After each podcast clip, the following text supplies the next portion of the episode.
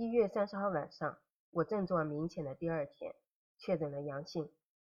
二姐推荐了一个办法，是一线临床大夫提示的，说是对治疗新冠有奇效。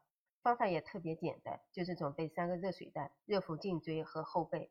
颈椎在中医学上叫做大椎穴，后背呢，则是整个足太阴膀胱经的各个穴位经过的地方。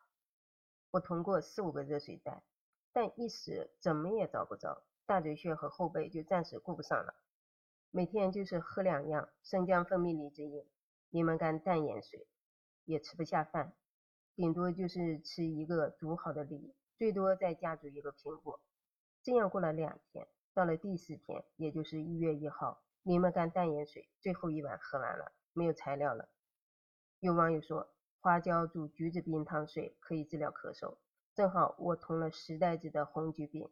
上面挂着厚厚的冰糖霜，现成的材料煮了一碗喝，居然马上有效果，隐隐的咳嗽的欲望没有了，疼痛感好像也缓解一点了，但是左边面部麻麻的，隐隐的还感觉到牵扯到了上下嘴唇，也是麻麻的，还有流泪，有两次甚至感觉到眼前一黑。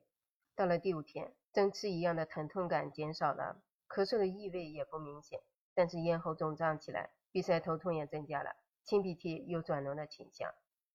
有网友说，燕窝加矿泉水瓶，热乎乎的可以治疗鼻塞。马上试了试，效果很明显。第一次用，鼻子就舒服多了，双臂好像能感觉到经脉的运动，传导至十个手指头麻麻的，特别是左手臂，就好像胳膊肘不小心磕到了哪里带来的那种感觉，麻痛麻痛的。担心有一点中风的先兆，网上查了下食指放血的办法。针刺食指，热水袋也找到了，背部用了两个，大椎穴用了一个。睡了一觉醒来，感觉神清气爽。